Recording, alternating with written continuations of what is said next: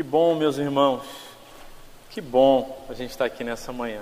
Nosso Deus tem cuidado de nós, tem nos sustentado, tem nos ensinado em Sua palavra a respeito ah, do que a palavra de Deus diz que é a igreja. E nós temos o nosso coração cheio de esperança por ver aquilo que Deus tem feito em nossa igreja. Ah, quando a gente vê esse, essa beirinha aqui cheia de crianças, nosso coração se enche tanto de alegria de falar: Senhor, o Senhor tem cuidado e as flores estão ah, novamente nessa primavera da igreja, depois de um inverno, ah, apontando aí para um ensolarado verão para a glória dele. Quando trabalhávamos como missionários, ah, entre indígenas em São Gabriel da Cachoeira. Nós trabalhávamos, nós trabalhamos os três primeiros anos com um povo chamado povo tucano. E ah, algumas comunidades dos indígenas tucano, é, as pessoas falam muito da língua tucano, o nome do povo é tucano e a língua é tucano também. E as crianças também falam muito tucano. Samuel aprendeu a falar tucano ali, aliás, ele aprendia a se comunicar. Eu não sei como, mas ele se comunicava, ele brincava junto com as crianças que falavam nada de português. Marisol já nasceu um pouco depois, então ela não teve essa oportunidade de aprender. Mas outras comunidades mais distantes de onde a gente trabalhava, da mesma etnia, do povo tucano, as crianças não falavam em tucano, falavam em português. E esse é um fenômeno linguístico que nos deixa preocupados enquanto linguistas, porque aquela comunidade onde as crianças não falam mais a língua dos pais, provavelmente é uma comunidade que daqui a alguns anos perderá a própria língua, o que a gente chama de vitalidade linguística. Então a gente até questiona: será que vale a pena traduzir o evangelho para aquela língua, visto que a vitalidade linguística está muito baixa? E quando eu vi essas crianças aqui aprendendo a língua do evangelho, aprendendo a respeito da palavra de Deus. E a gente escuta dos testemunhos daquilo que elas têm vivido, falado, experimentado e testemunhado nos seus lares. Quando a gente vai ontem para um evento muito lindo lá na Igreja Presbiteriana do Recreio, ah, chamado Criança Tem Talento, e a gente vê as crianças ali louvando o nome do Senhor, a gente vê, Senhor, a vitalidade linguístico-espiritual dessa igreja está boa. Nós podemos crer que há esperança. E ainda que cortado o galho, o Senhor faz brotar novos ramos para a glória do Senhor. Continue orando pela nossa igreja, não desista. Continue orando pela sua família, não jogue a toalha. Continue perseverando, o Senhor é bom e a igreja dele já passou por tantas coisas na história. E nós estamos falando especificamente da Igreja Presbiteriana da Barra, também já passou por muitos desafios, mas a Igreja do Senhor já passou por guerra, pandemia, terremoto, perseguição, e ela pode até parecer que vai diminuir, alguns vão dizer, ela vai acabar, não tem jeito mais. A igreja não vai acabar. A igreja permanece, porque ela tem um dono, um Senhor, Deus Todo-Poderoso, e Ele cuida de nós. E Ele cuida de nós. A igreja é feita de gente que teve que deixar os seus países como refugiados, frutos de perseguição, e atravessar dias e dias caminhando na neve, congelando literalmente os seus pés, levando só a roupa do corpo, atravessando rios congelados, se afastando de parentes que nunca mais viram, chegando em terras e idiomas novos, mas o Senhor fala: vocês são a minha igreja. Vocês vão em frente. Nós conhecemos um casal de missionários da igreja menonita. E eles têm a história deles, eles são muito apegados à história deles. Carlos Eufride, com a graça de Deus, vocês vão conhecer um dia pessoalmente. E eles contam a história. É, pastor, os nossos avós contavam o que foi fugir da perseguição. Uns foram para a Rússia, outros para a China. Eles saíram ali da Europa, chegaram no Brasil sem nada só com a fé deles. Estão aí servindo ao Senhor e a igreja segue. E a respeito dessa igreja que nós temos ah, conversado, escutado a palavra do Senhor.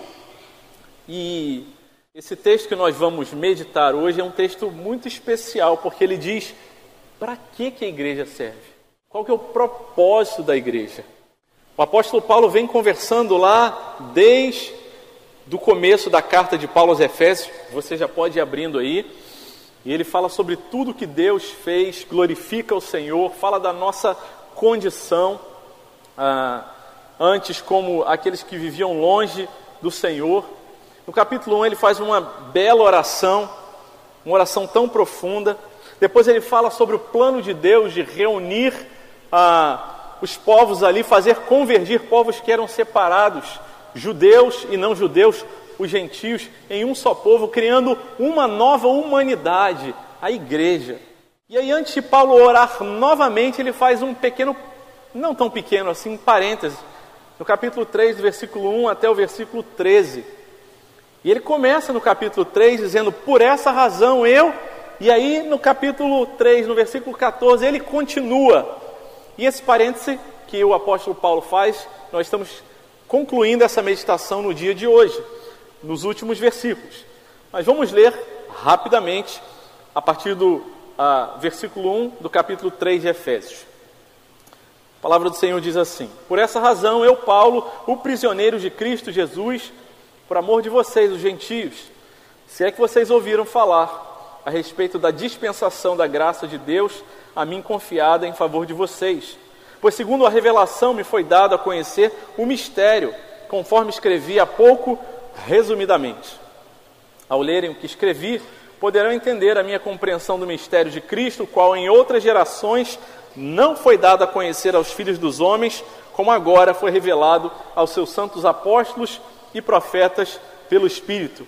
O mistério é que os gentios são cordeiros, membros do mesmo corpo co-participantes da promessa em Cristo Jesus por meio do Evangelho, do qual fui constituído ministro, conforme o dom da graça de Deus a mim concedida, segundo a força operante do seu poder. A mim, o menor de todos os santos, foi dada esta graça de pregar aos gentios o Evangelho das insondáveis riquezas de Cristo e manifestar a todos qual é a dispensação do mistério que durante tempos passados esteve oculto em Deus, que criou todas as coisas. Versículo 10.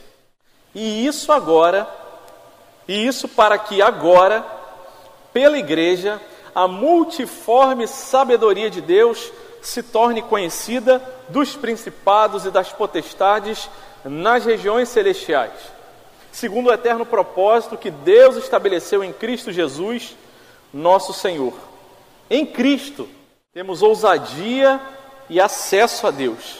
Portanto, eu peço que não desanimem por causa das minhas tribulações em favor de vocês, pois isso é motivo de honra para vocês. O versículo 10 começa dizendo: E isso para que agora, pela igreja, e todas essas coisas que foram expostas, que foram registradas, que vocês tiveram contato, tudo isso para quê? Com o seguinte propósito, com o seguinte objetivo: tudo que foi apresentado, o plano de Deus, a nossa condição espiritualmente, o agir de Deus, o fazer convergir todas as coisas em Cristo e formar um novo povo, uma nova humanidade, todas essas coisas para que pela igreja esse é o propósito da igreja. Em Efésios, no capítulo 3, nesse miolo da carta de Paulo aos Efésios, ele fala: é para isso, esse é o propósito da igreja. E quando nós lemos, ouvimos a respeito disso, nós precisamos olhar para a nossa própria vida, para a nossa comunidade e dizer: esse é o propósito da nossa igreja. Existem muitos outros propósitos secundários, periféricos, mas esse é o propósito. É aí que Deus aponta com clareza, usando ah, de forma inspirada o apóstolo Paulo a registrar, dizendo: é para isso. É para isso que nós somos igreja. Nós não somos um clube. Nós não somos um partido político. Nós não somos ah, pessoas que se envolvem apenas para fazer ação social. Não somos uma, pessoas que vêm aqui só para estudar um livro, mas nós temos um propósito, e a palavra de Deus diz que para que agora, pela igreja, a multiforme sabedoria de Deus se torne conhecida. Como podemos viver o propósito de Deus para a igreja? Para que que nós fomos feitos? Por que que nós fomos feitos? Qual que é o motivo? Qual que é a razão? Qual que é o propósito de Deus para a minha e para a sua vida enquanto igreja? Tudo que foi criado foi criado com um propósito e viveremos na plenitude da vontade de Deus quando discernirmos e nos rendermos a esse propósito. Tudo que nós vemos, tudo que existe, foi criado com um propósito e um objetivo. E essa coisa é plenamente utilizada quando ela cumpre esse propósito. Nós podemos bater um prego com uma chave de fenda, é possível, mas a chave de fenda não foi feita para bater um prego, o martelo sim foi feito para bater um prego de forma inversa, você pode tentar enfiar um parafuso numa madeira batendo com o martelo. O parafuso sofre, o martelo sofre, a madeira sofre. Você consegue. Mas esse não é o propósito do martelo. Quando nós estamos longe do propósito de Deus, quando nós não compreendemos o que Deus tem para a gente, a gente tem a tendência a sofrer por estar fora do propósito. Quando nós estamos dentro do propósito, nós sofremos mas o sofrimento, ele não é motivo para a gente se desanimar e querer jogar a toalha e ficar pelo caminho. Mas com convicção no coração nós dizemos: Deus, precisamos atravessar esse vale. É necessário passar por dias de choro, de luta, de sofrimento. Eu vou seguir em frente, porque eu sei que estou dentro do propósito do Senhor para a minha vida. E os irmãos de Éfeso também passavam lutas, havia também perseguição. Eles moravam na cidade onde tinha o maior templo da época, o templo de Diana dos Efésios. Será que era fácil ser crente naquele lugar? Certamente não. Mas o apóstolo Paulo fala: olha, vocês andavam longe, mas agora vocês estão perto, foram aproximados, reconciliados. E Deus tem revelado o propósito dele. Deus permite que vocês conheçam o propósito para que quando vierem os sofrimentos, vocês não desanimem, não fiquem pelo caminho, mas vocês confiados no Senhor avancem. E a palavra do Senhor, então, ela vem dizer, versículo 10: E isso para que agora, pela igreja, a multiforme sabedoria de Deus se torne conhecida dos principados e das potestades nas regiões celestiais, segundo, de acordo com o eterno propósito que Deus estabeleceu em Cristo Jesus, nosso Senhor. Eu confesso que quando eu li esse versículo pela primeira vez, eu falei assim: eita, por onde é que a gente pega esse bebê? O que, que ele está querendo dizer com isso? Bem, é claro, e não é difícil a gente entender que ele está dizendo agora pela igreja, o objetivo de Deus é esse. Mas quando ele vai falar sobre esse objetivo, explicar, assim, caramba, para que a multiforme sabedoria de Deus se torne conhecida dos principados e das potestades nas regiões celestes. Bem, regiões celestes já vimos lá no começo ah, da carta, no capítulo 1, quando ele fala que nós fomos abençoados com toda sorte de bênçãos espirituais nas regiões celestes. Já sabemos que lugar é esse: o reino espiritual, o mundo não material, o transcendente, aquilo em que Deus ah, e aquilo que é espiritual existe. Então, para que agora, através da igreja, essa multiforme sabedoria de Deus se torne conhecida. E uma regra importantíssima da exposição, da interpretação bíblica é contexto, contexto e contexto.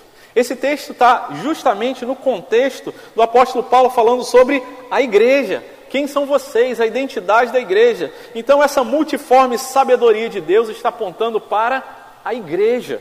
Para que agora, pela igreja, essa forma tão multivariada da sabedoria de Deus se torne conhecida dos principados e das potestades. O que a palavra de Deus está dizendo é: eu fiz um povo, uma nova humanidade, para expressar na vida desse povo a minha multiforme sabedoria. Deus, quando criou todas as coisas, ele expressou a sua glória na criação. No jardim do Éden, quando Deus cria todas as coisas de forma ordenada, para que ali fosse o lugar da criação, onde o homem seria colocado naquele templo inicial em que ele deveria adorar a Deus. Todas aquelas coisas são criadas para a glória, para o louvor de Deus. Em Cristo Jesus, uma nova criação é feita. Deus criou no começo e Deus criou em Cristo Jesus uma nova criação, uma nova humanidade. E Ele deseja, através dessa nova criação, expressar a glória a Deus, a glória de Deus, a glória dele mesmo, nessa multiforme sabedoria. A palavra original do grego ajuda a gente a entender que a expressão multiforme, ela também pode ser traduzida como multicolorida, variada. Aquilo que você olha e fala, isso é uma obra de um artista. Isso não é fruto aleatório do acaso, do destino, de uma explosão cósmica, mas alguém olhou para isso daqui e organizou de uma forma que faz sentido, e não apenas que faz sentido, que é instrumental, mas que é bela e que revela a assinatura do Criador. Essa é a multiforme sabedoria de Deus. A igreja, que se expressa na nossa cultura, no Rio de Janeiro, na Barra da Tijuca, mas se manifesta também em tantas e tantas outras regiões do mundo, com características ah, de forma diferente, mas formam a mesma igreja.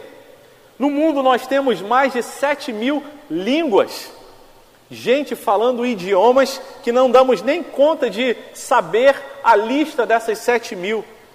E há muitos povos já alcançados que adoram a Deus, que louvam o nome do Senhor, que conhecem a palavra de Deus e que expressam essa multiforme sabedoria de Deus, plantada por Deus na humanidade, mas organizada na igreja, para que a igreja possa expressar nas regiões celestes essa multiforme sabedoria de Deus. O homem recebeu um mandato no jardim do Éden. Aliás, ele recebeu três mandatos. O primeiro mandato foi o mandato espiritual, adore a Deus. O segundo mandato foi o mandato social, viva em comunidade, viva com outros seres humanos. E o terceiro mandato, o mandato cultural, que aponta para essa multiforme sabedoria de Deus, é domine sobre todas as coisas, cultive a terra e produza cultura. E a igreja é esse grande grupo de pessoas essa igreja que está espalhada pela face do planeta Terra, que é chamada na teologia de a igreja universal, não a igreja universal do reino de Deus, mas a igreja em termos universais, na teologia também chamada de católica, aquela que abrange todos os povos em todos os lugares e nas suas culturas, nas suas formas de expressar o mandato cultural de Deus, vão manifestar a multiforme sabedoria de Deus. É gente diferente, em culturas diferentes, mas que caminha junto com um objetivo único: manifestar a multiforme sabedoria de Deus e assim glorificar a Ele. Isso significa dizer que dentro desse salão, desse templo, desse, dessa tenda, dentro dessa tenda, Pessoas diferentes, com opiniões em assuntos periféricos diferentes, com histórias de vida diferentes, com histórias familiares diferentes, com jeitos diferentes de ver a vida, são alcançadas pela graça de Deus e são ah, dirigidas pelo Espírito Santo para que a multiforme sabedoria de Deus seja expressa e para que todas as coisas possam convergir para a glória dele. E essa expressão que se segue quando diz ah, que ela se torne, a igreja se torne conhecida dos principados e das potestades nas regiões celestiais, ela pode parecer esquisita. Então quer dizer que a igreja ela vive aqui para que o mundo espiritual possa conhecer a respeito da igreja. É isso que a palavra de Deus está dizendo. A igreja já conhece, a igreja vive isso, a igreja deve, pode ah, experimentar, se deslumbrar, contemplar essa maravilha do que é ver tantos povos diferentes juntos, unidos no mesmo propósito que atravessa a história, que passa por problemas, por dificuldades, por perseguições, mas não acaba, mas se reinventa e sempre tem os seus remanescentes sustentados pela glória de Deus para manifestar a multiforme sabedoria de Deus. Essa expressão multiforme, ela era usada no, naquele contexto ali ah, por aqueles que faziam trabalhos de tapeçaria. Eles tinham uma tela, um gradeado, e aí eles iam tecendo aquelas, aquelas linhas coloridas, e o desenho ia se juntando e dava um nó aqui, cortava ali, e a pessoa que não entendia muito o que estava acontecendo e passava vendo o tapeceiro trabalhar, olhava e falava assim: o que será que está acontecendo? Que desenho será esse? Mas quando a obra está completada, quando se conclui aquele propósito do tapeceiro, a pessoa pode olhar e falar: Uau, que sabedoria, que planejamento, que propósito maravilhoso. E é por isso que a igreja existe para manifestar também nas regiões celestes e espirituais a glória de Deus. E é por isso que a igreja não vai acabar, porque Deus expressa a sua multiforme sabedoria no mundo espiritual que não acaba, que é eterno, que não tem fim. A igreja então é essa que vive com gente diferente, com gente imperfeita, mas que Deus coordena todas as coisas. Tem lutas, tem dias de sofrimento, tem dias que parece que o tapeceiro aperta, corta algumas coisas, a gente fala assim: ah, não está dando certo. Mas quando você olha e sabe, eu faço parte desse projeto de Deus, e ainda que eu não entenda a visão e o desenho geral, eu posso descansar na certeza de que é um Deus que cuida de nós, que está no controle, que conduz a história, nós podemos descansar. A palavra de Deus fala sobre o final dessa obra, em Apocalipse, no capítulo 7, versículo 9, quando o apóstolo João tem aquela visão, ele registra: depois dessas coisas, eis que vi grande multidão que ninguém podia contar, e de todas as nações, tribos, povos e línguas, em pé diante do trono e diante do cordeiro, vestidos de vestes brancas, com ramos de palmeiras nas mãos. Versículo 11: E todos os anjos, o mundo espiritual, as regiões celestes, estavam em pé, rodeando o trono. O reino celestial via a igreja, vai ver a igreja subindo e adorar a Deus por causa da obra que ele está fazendo.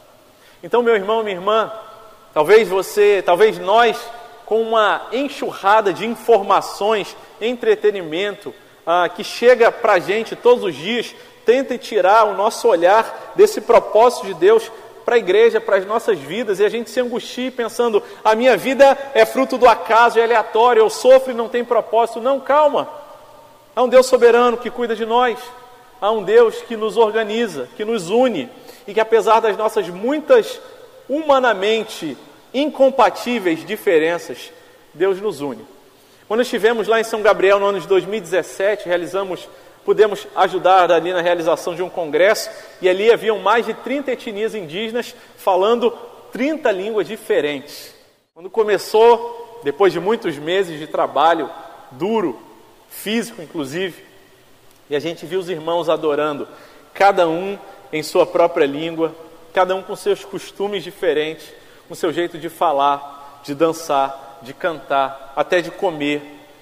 A gente fala, Senhor, é a multiforme sabedoria do Senhor se expressando. Sempre teremos diferenças, mas há um Deus providente, há um Deus da provisão, há um Deus que cuida de nós e nos mantém unidos nesse grande propósito dele. Em Atos, quando o Espírito Santo ele é derramado ali no Pentecostes, há uma expressão ali que é muito relevante e que às vezes a gente pode passar desapercebido em Atos capítulo 2, versículo 5, diz que estavam morando em Jerusalém judeus, homens piedosos, vindos de todas as nações debaixo do céu. Vinha gente de todo lugar. Falavam línguas ali que os que estavam do lado de fora não entendiam e ainda julgavam, dizendo: eles estão bêbados uma hora dessa. E então o apóstolo diz: eles não estão bêbados, eles estão cada um na sua língua, da sua forma, adorando ao mesmo Deus. Nós fazemos parte desse propósito, desse projeto de Deus para as nossas vidas. Mas quando a gente está passando pelo processo, a gente fica meio desanimado, que parece que as coisas não, tá, não estão fazendo sentido.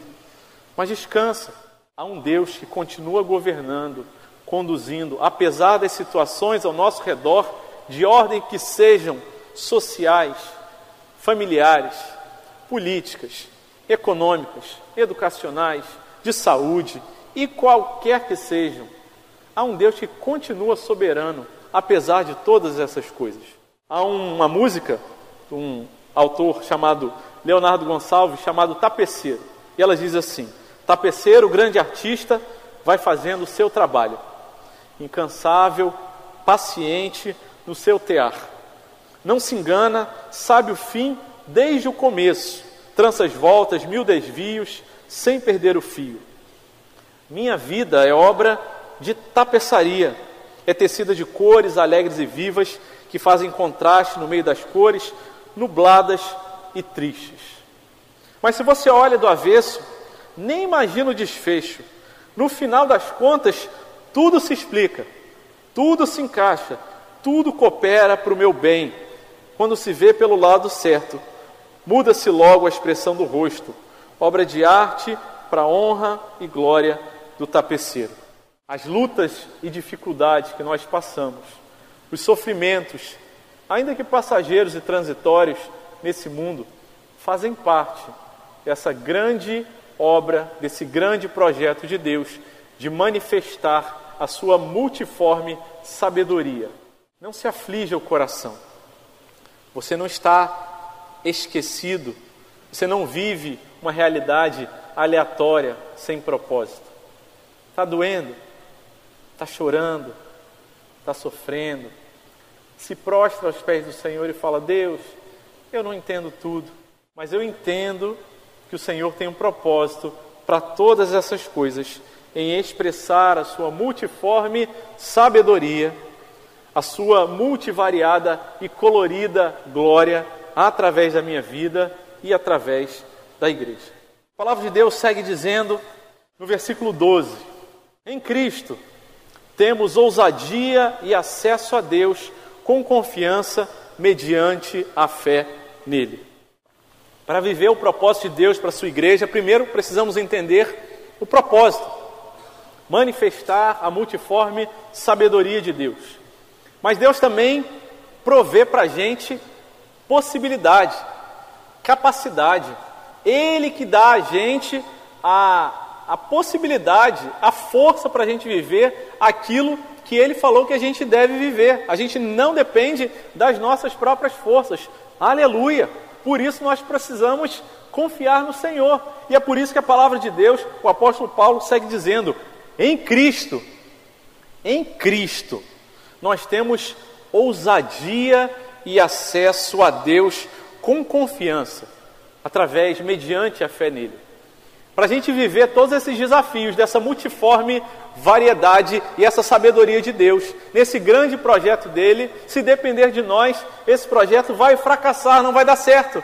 Mas porque temos ousadia e acesso em Cristo à presença de Deus, à esperança, bom ânimo, propósito, fôlego para as nossas vidas. O apóstolo Paulo está dizendo: Meus filhos, meus irmãos, amados de Éfeso, meus irmãos amados da Igreja Presbiteriana da Barra, nós temos em Cristo ousadia e acesso. A palavra ousadia fala sobre a, a ideia original, é sobre ter a liberdade de se expressar, de falar aquilo que você tem para falar, que você quer falar, de colocar para fora o sentimento do seu coração com ousadia, com coragem e sem medo.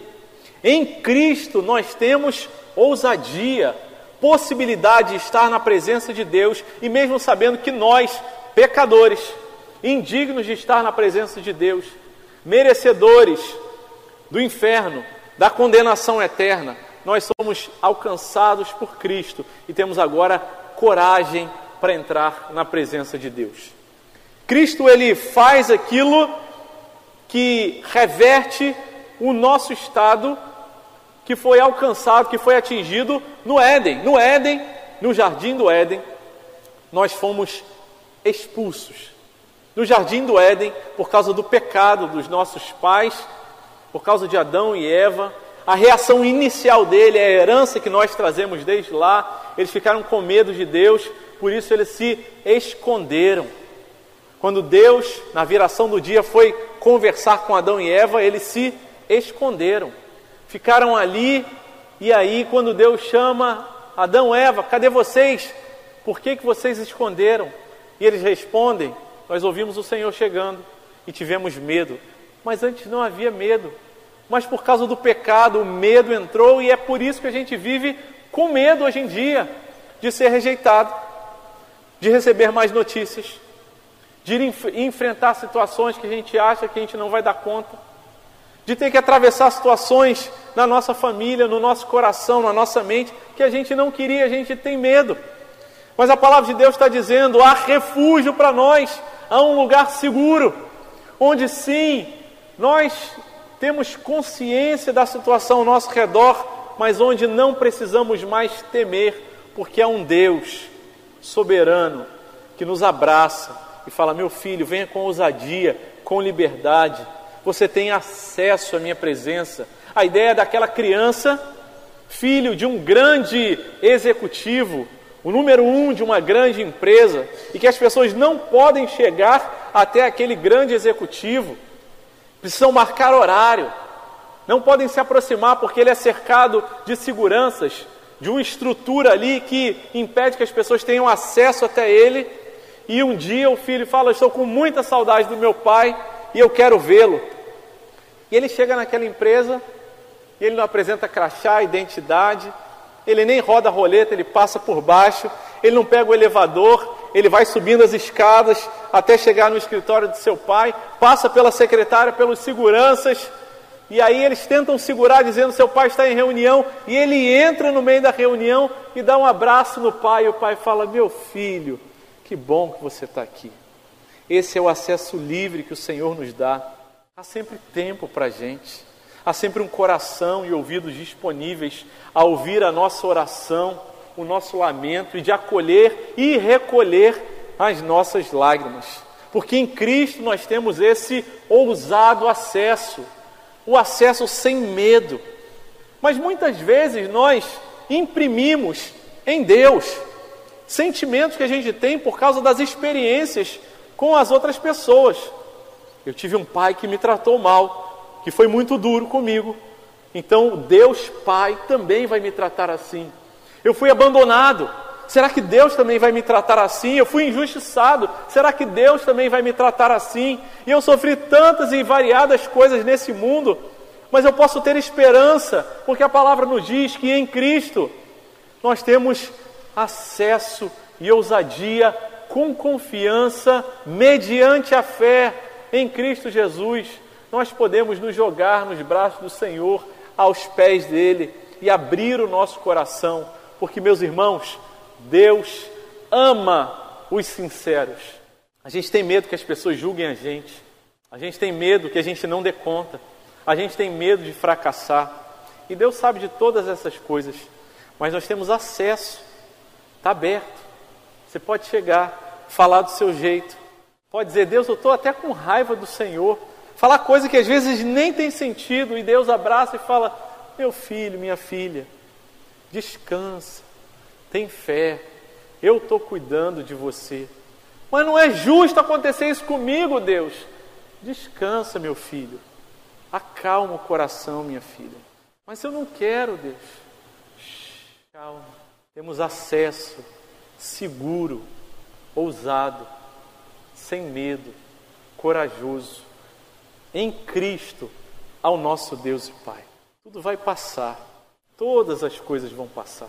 sofrimento, a dor, a tristeza. E nesse acesso que nós temos, Deus segura na nossa mãozinha e a gente reconhece quão incapaz, incompetente nós somos, como nós não realmente controlamos todas as coisas. E Deus vai segurando a nossa mãozinha pequenininha e que precisa reconhecer Deus. É verdade, é o Senhor quem está no controle. Ajuda a gente. Hebreus capítulo 4, versículo 16, nos convida dizendo: Assim, aproximemo-nos do trono da graça com toda confiança, mesma expressão usada, a fim de recebermos misericórdia e encontrarmos graça que nos ajude no momento da necessidade. Tem dias que não tem nem palavras para orar, é só lágrima. Tem dia que não tem nem lágrima, é só o coração apertado. Vai com ousadia. Lembra que é um Deus amoroso e cheio de graça. Hebreus capítulo 10, versículo 19 diz: Portanto, meus irmãos, tendo ousadia para entrar no santuário pelo sangue de Jesus, pelo novo e vivo caminho que ele nos abriu por meio do véu, isso é, pela sua carne, rasgada por nós. Temos acesso. E é por isso que a gente pode ver o propósito de Deus, que sabe que a gente vai se esforçar para fazer o melhor, e a gente vai ficar feliz e a gente vai dar glória a Deus quando a gente fizer as coisas certas e quando a gente obedecer. E a gente vai ficar triste quando a gente pecar, quando a gente desapontar a Deus, a nós mesmos, aos nossos parentes. Mas Deus vai falar: meu filho, minha filha, eu já sabia. Vamos continuar caminhando. Há misericórdia para mim, pecador. Há misericórdia para cada um de nós, pecadores. Porque acesso livre, ousado, sem medo você não precisa viver mais com medo. Em Cristo podemos ser curados, libertos do medo. Esse é o convite da palavra do Senhor para as nossas vidas. Terceiro e último lugar, versículo 13, o apóstolo Paulo, fechando esse grande parênteses, usa essa conjunção ah, conclusiva, de conclusão, dizendo: portanto, depois de dizer todas essas coisas, nesse grande parênteses, nessa, nesse intervalo que ele dá entre querer começar a oração e começar a oração, e no finalzinho ele fecha dizendo: Portanto, eu peço que não desanimem por causa das minhas tribulações. O que o apóstolo Paulo está fazendo é fazer referência ao começo do parênteses, quando ele diz: Eu, Paulo, prisioneiro. Eu estou preso. Ele está dizendo: Olha, eu estou passando por tribulação, por dificuldade. Mas ele diz ali para os irmãos de Éfeso e diz para cada um de nós: Portanto, sabendo que temos acesso, sabemos que somos cordeiros, sabemos que somos coparticipantes das promessas, somos o mesmo corpo, somos alvo do propósito de Deus de manifestar a multiforme sabedoria de Deus sabendo que nós somos aqueles que recebemos a revelação do mistério. Portanto, não desanimem, perseverem, sigam em frente, porque não é pela força de vocês em Cristo Jesus, pelo acesso e pela ousadia, pelo sangue dele que nos dá essa possibilidade de experimentar isso e de dizer, portanto, não desanimem por causa dos meus sofrimentos das minhas tribulações em favor de vocês. Por quê? Porque isso é motivo de honra. Isso é motivo para vocês serem honrados. Isso é motivo de glória, dizem outras traduções. E meus irmãos, aqui nós vemos a palavra de Deus mostrando a obra de Cristo, restaurando a sua criação, restaurando a vida humana que no jardim do Éden teve medo e se escondeu de Deus. E depois costurou, fez ali uma roupa, porque passou a ter vergonha. A honra, a glória daquela coroa da criação, o ser humano, ela foi ali destruída, maculada. E nós passamos a viver em vergonha, em medo, em insegurança. E o apóstolo está dizendo: a obra de Cristo nos permite acesso ousado, isso é, sem medo, e a obra de Cristo permite que nós vivamos os sofrimentos, as dificuldades, mas sabendo que existe um propósito. Não desanimem por causa das minhas tribulações, das minhas cadeias. Eu não sou prisioneiro de Nero, diz o apóstolo Paulo. Eu sou prisioneiro de Cristo. Saibam que há um plano e que vocês vivem dentro desse plano.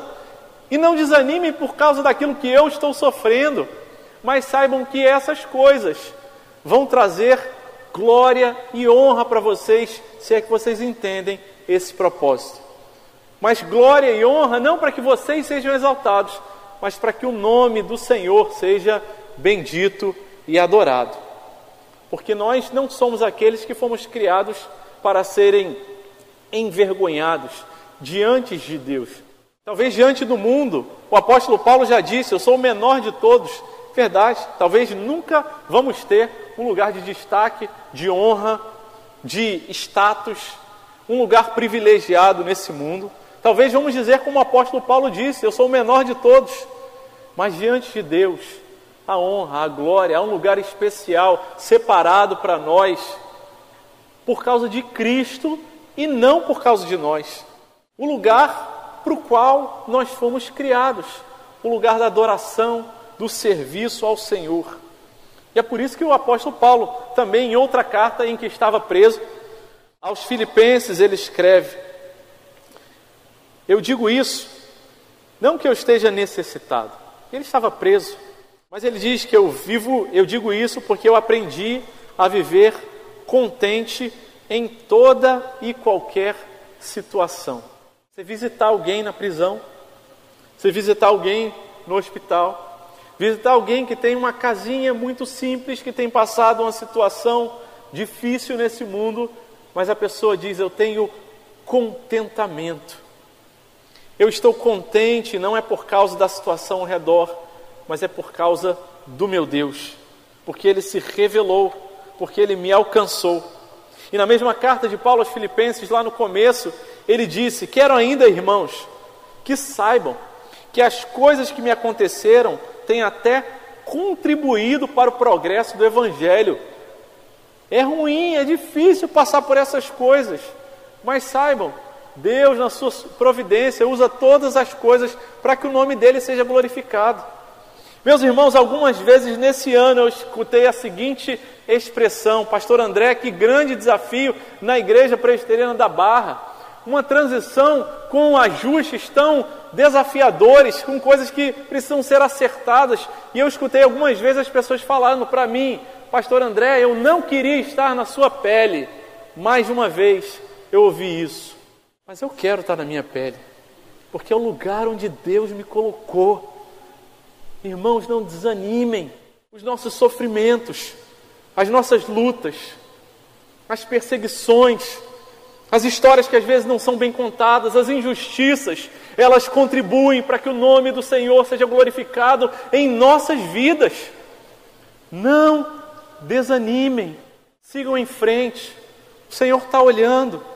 Não tentem pagar o mal com o mal. Se te pedirem uma peça de roupa, se te pedirem a túnica, dê também a capa. Se te pedirem para andar uma milha, ande em duas. Mas nós não fazemos isso pela nossa própria força, mas nós fazemos porque fazemos em Cristo. Vamos sair no prejuízo, vamos ser injustiçados, mas já alcançamos, já fomos alcançados por uma graça tão maravilhosa. Somos vasos de barro carregando em nós o tesouro das insondáveis riquezas de Cristo. Então não há prejuízo, não há sofrimento, não há dor que se comparem à glória do porvir e à manifestação de Deus já nos dias de hoje. É por isso que tem gente, escutamos testemunhos e conhecemos pessoas que, apesar de grande sofrimento, de diagnósticos terminais, de dores que os medicamentos já não podem dar conta, terminam a vida sorrindo e dizendo: Meu Senhor vai me receber. E é por isso que tem gente que fala: Eu posso ser vendido como escravo para servir no campo missionário, se despedir da família e nunca mais encontrar os seus familiares, a sua história, a sua pátria, porque já receberam um grande tesouro. Por essa razão, meus irmãos, eu me ponho de joelhos. Por essa razão, meus irmãos, eu vos lembro que a nossa leve e momentânea tribulação produz para nós um eterno peso de glória. Os sofrimentos do tempo presente, diz Romanos 8,18, não podem ser comparados com a glória a ser revelada em nós. Quando nós, quando quem participa de prova de corrida tem uma tem uma experiência que quase toda prova acontece, aquele grande número de pessoas ali e sempre tem um. Parece que Deus coloca no momento ali certo, que a gente precisa, que a gente está ali cansado, fala assim, por que, que eu entrei nesse negócio? Eu estou cansado demais, eu não aguento mais correr. E aí alguém te ultrapassa e aí você lê na camisa daquela pessoa: sofrimento é passageiro, a glória é eterna. E segue adiante. E aí a gente vai com perseverança, porque a gente olha pelos olhos da fé, porque não consegue enxergar ainda a linha de chegada. Porque sabe, está chegando, falta cada vez menos. Não desanimem, porque temos acesso. E nos dias que a gente desanimar, a gente se prostra na presença do Senhor e fala: Deus, cuida de mim, cuida da minha família, me ajuda a seguir, me ajuda a não desistir, me ajuda a lembrar que é um plano soberano do Senhor para a minha vida. Quero convidar você a fechar os seus olhos, baixar a sua cabeça e lembrar que você é igreja, você faz parte do corpo dessa grande, multiforme sabedoria de Deus manifestada nas regiões celestiais, de onde nós recebemos todas as bênçãos, de onde fomos escolhidos antes da fundação do mundo. E ainda que doa, e ainda que você esteja sendo injustiçado, e ainda que você saiu no prejuízo, e ainda que contaram uma história para você, sobre você que não é verdadeira, há um Deus que te guarda. Senhor Deus, Obrigado pela tua palavra, escrita primeiramente para os irmãos de Éfeso, mas que ecoa até hoje em nossas vidas, que nos ajuda a lembrar que é, é passageiro esse sofrimento e esse duro momento em que atravessamos não pode ser comparado com a glória a ser manifestada em nós. Senhor, renova nossa fé Ajuda-nos, Senhor, a lembrar que para isso foi criada a tua igreja, com esse propósito de manifestar a tua glória, Pai. E o Senhor vem podar, o Senhor vem fazer o polimento, Senhor que é o tapeceiro, que conhece a obra no final. Ajuda-nos, Senhor, a descansar em Ti, na Tua presença, no acesso que temos ao Senhor, com ousadia, com confiança. Ajuda-nos, Senhor, a descansar pela fé e seguirmos, não desanimando, sabendo que mesmo os sofrimentos, as lutas e dificuldades são usadas pelo Senhor para que Teu nome seja glorificado, o Evangelho seja espalhado, nós possamos nos alegrar e descansar em Ti. Assim oramos com gratidão, em nome de Jesus. Amém. Amém.